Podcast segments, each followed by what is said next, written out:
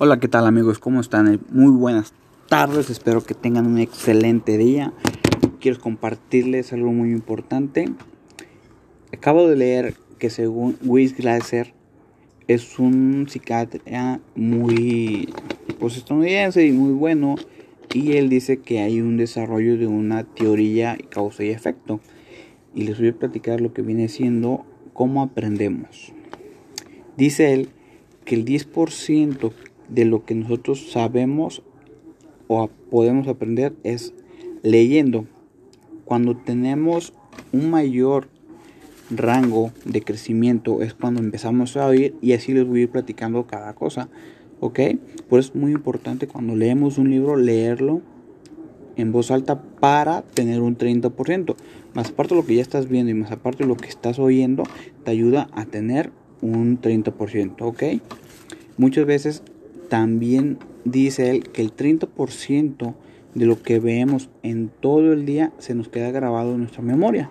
Por eso es muy importante saber qué le estás metiendo a tu cabeza y qué es lo que estás viendo. ¿Ok? Aquí viene la otra parte, el 50% es de lo que vemos y oímos. Perfecto. Es muy importante. Algo que a mí me impacta y no sabía era que el 70% que lo que aprendemos se, lo aprendemos de la forma discutiendo o platicando con otras personas sobre un tema en especial. Y las diferentes formas de puntos nos ayuda a tener un 70% de aprendizaje.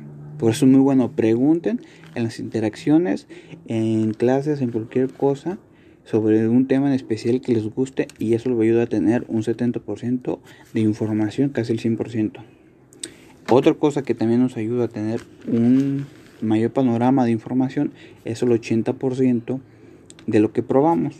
¿A qué me refiero? A la comida. Cuando tú pruebas la comida, tú tienes un 80% de información, si está buena, si te gusta, si no te gusta, y así vas jugando.